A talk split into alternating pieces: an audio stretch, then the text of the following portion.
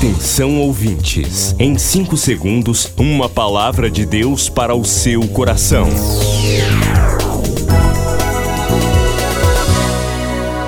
No ar, o Ministério Amigos da Oração e o seu devocional Meu Dia com Deus. Queridos, a paz do Senhor, sou o pastor Rui Raiol. Hoje é segunda-feira, 18 de setembro de 2023. Milhares de vidas edificadas, salvação, cura. A mensagem transformadora do Evangelho. O que você pode fazer por isto? Envie hoje uma oferta de amor para Amigos da Oração Ministério Evangelístico. Bradesco, agência 1396, dígito 0. Conta corrente 81225, dígito 0. Caixa Econômica, agência 1314. Conta corrente 2769, dígito 8. Operação 003.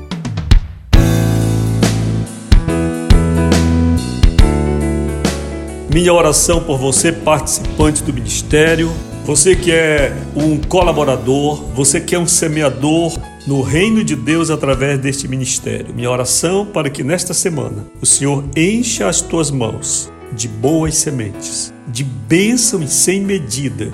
Que Deus, o Senhor, seja generoso contigo, te surpreenda esta semana.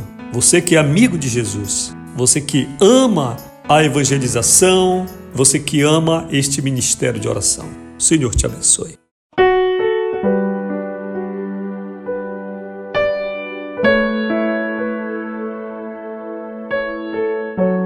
O devocional de hoje nos fala sobre um versículo que está na carta de Paulo aos Romanos. Sede santos.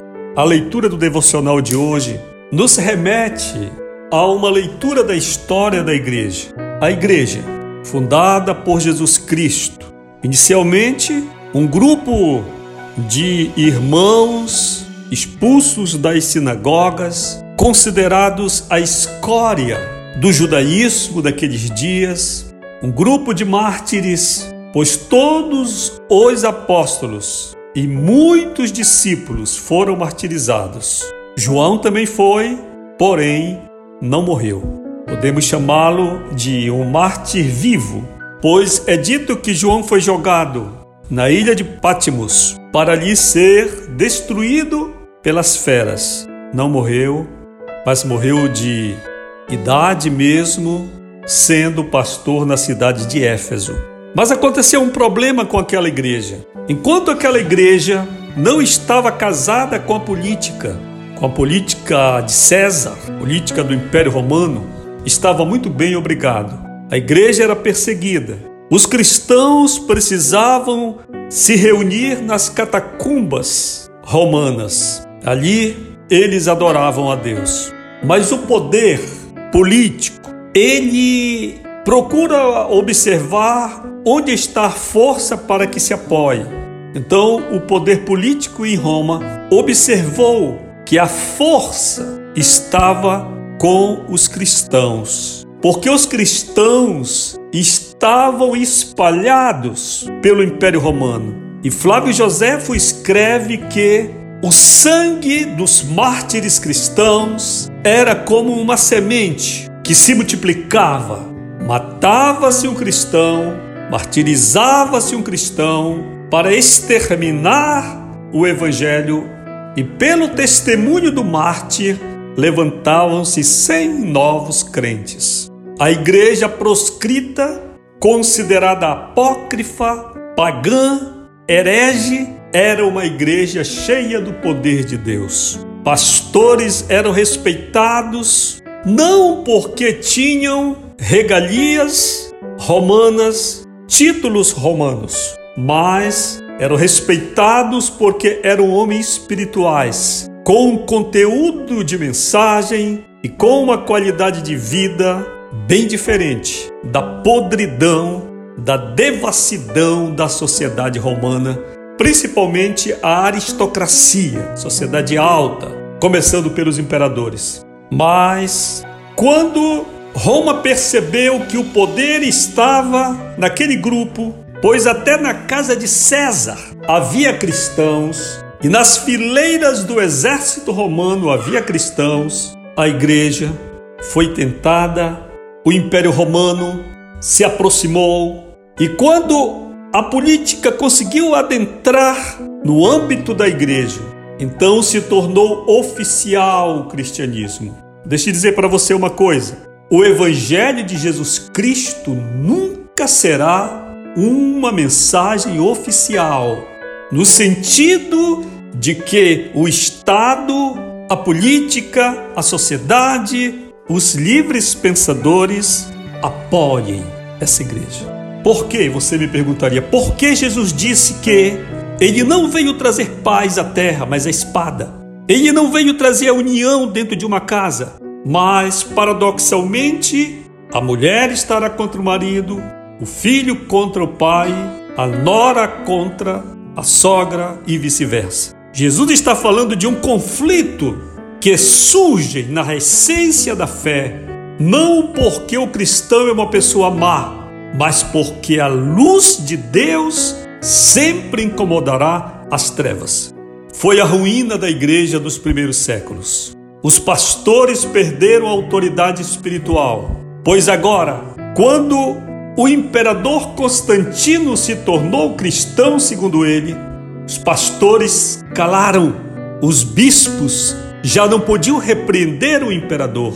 É por isso que a igreja é uma força e a política e o Estado é outra. A autoridade de um presidente da república é uma coisa, e a autoridade de uma mulher de Deus e de um homem de Deus é outra coisa. Pela autoridade do homem, o presidente de uma república pode baixar uma lei, mas pelo poder de Deus, uma mulher de Deus, um homem de Deus, com respeito pode se dirigir a uma autoridade e entregar uma mensagem, porque Deus tem seus profetas, porque Deus não está preso a leis humanas. É por isso que a igreja tem que ser livre. Por isso que a igreja não pode casar com a política. Ela precisa seguir o caminho e o seu propósito de ser sal da terra, luz no mundo e pastores serem homens de Deus, imparciais.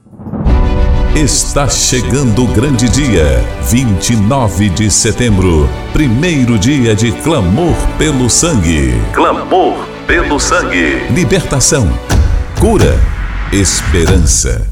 Dias melhores para você e sua família. Primeiro dia de clamor pelo sangue. Um dia impactante que mudará a sua vida. Para participar, ligue agora. 91 32460434. WhatsApp 91 980 94 5525. 98094 5525. Primeiro dia de clamor pelo clamor sangue. Pelo sangue. Clamor pelo sangue. Depois do Pará e Amapá, o Ministério Amigos da Oração chega ao estado do Acre e alcança outros países. E Jesus falou-lhes dizendo: Ide e fazei discípulos de todas as nações Agora pelas plataformas digitais Spotify e Deezer, Estados Unidos, Japão, Austrália e Guiné-Bissau recebem diariamente a palavra de Deus. Missão Acre, o desafio de evangelizar os confins da terra. Inscreva-se agora com uma oferta mensal para este projeto. Informações: WhatsApp 91 980 94 5525. Missão Acre. Venha crer e participar. Você acabou de ouvir Meu Dia com Deus, uma produção do Ministério Amigos da Oração.